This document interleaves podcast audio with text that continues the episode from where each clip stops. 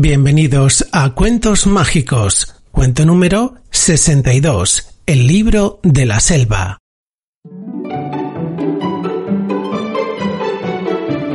Hola, somos Mágico y Estrella, los creadores de cartasmágicas.es. y este es el podcast de cuentos online a través del cual viviremos grandes aventuras. Un podcast para crecer soñando y aprendiendo. Ahora os pedimos silencio porque empieza ya nuestro cuento mágico.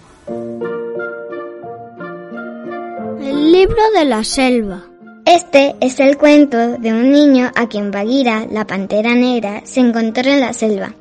Bagheera llevó al niño con unos lobos amigos quienes lo criaron como su propio hijo y lo llamaron Mowgli. Mowgli aprendió a vivir en la selva, pero siempre cuidado de cerca por su protector y amigo Bagheera. Los elefantes también se hicieron amigos. No todos en la selva eran amistosos. K, la boa hambrienta, quería comerse a Mowgli.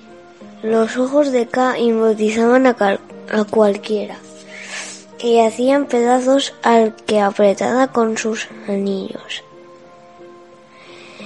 Pero Mowgli tenía un enemigo más peligroso, Sh- Shere Khan, el tigre, quien estaba empeñado a matarlo antes de que Mowgli llegara a ser hombre. El capitán de la manada de lobos decidió que solo había una forma, una forma de salvar al chico.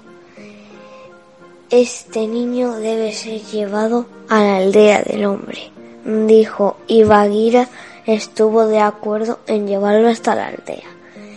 Mowgli pensó que Bagheera solo lo llevaba a dar un paseo, pero cuando le dijo a dónde lo llevaba, Mowgli gritó enojado, No iré, quiero quedarme en la selva. El chico huyó y se internó solo en el bosque en donde al poco se hizo amigo de un oso alegre y vagabundo llamado Balú. Balú invitó al niño a nadar en el río y mientras el oso flotaba sobre su ancha espalda, Mowgli iba montado cómodamente sobre la panza de su amigo. De pronto, Mowgli sintió que alguien lo elevaba por los aires. Era una pandilla de pícaros monos quienes lo habían atrapado y lo llevaban volando por las copas de los árboles. Lo llevaron hasta las ruinas de un viejo templo en donde el rey de los monos estaba comiendo plátanos mientras esperaba que le llevaran al niño. Dime cómo los hombres hacen el fuego, le dijo el rey Lowi. Pero yo no sé cómo, contestó Mowgli. Y era verdad. Aunque su vida dependiera de ello, el chico no podía decirle cómo se hacía el fuego, porque no sabía. Por fortuna, Balú y Bagheera llegaron cuando el rey, muy enojado con Mowgli, estaba a punto de estallar, y rápidamente planearon la forma de salvar al niño. Balú se disfrazó de mona, pero el rey Lowi pronto descubrió el engaño. Al salir corriendo, se derrumbó el templo, pero los tres amigos escaparon ilesos. Después de la aventura con los monos, Bagheera y Balú explicaron a Mowgli que corría aún mayores peligros en el bosque y que debía regresar con su gente a la aldea. Yo no saldré de la selva, protestó el niño. Y corrió y se internó de nuevo en el bosque. Nuevamente, Balú y Bagheera buscaron a Mowgli por todos lados, pero el que lo encontró fue su peor enemigo, el tigre Khan. Y cuando vio que Mowgli no le temía, se puso furioso, mostró sus colmillos y saltó sobre el chico. En esto se desató una tormenta. Un rayo cayó prendiendo fuego a un árbol.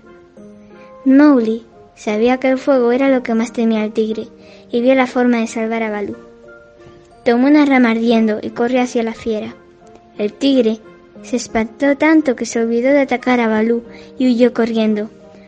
A ese nunca lo volveremos a ver, dijo riendo Bagheera. Mowgli, Bagheera y Balú prometieron que de ahora en adelante nada los separaría.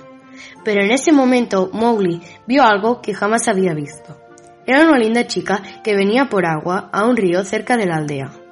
Lo que sucedió después entristeció a Balú y a Bagheera, pero solo por un momento, porque comprendieron que aquello era lo mejor que podría sucederle a Mowgli. Lo vieron sonreír a la chica mientras le ayudaba a llevar el cántaro de agua, caminando los dos muy felices rumbo a la aldea. Sus amigos sabían que el niño ahí estaría a salvo, y que ellos habían cumplido trayéndole a su nuevo hogar.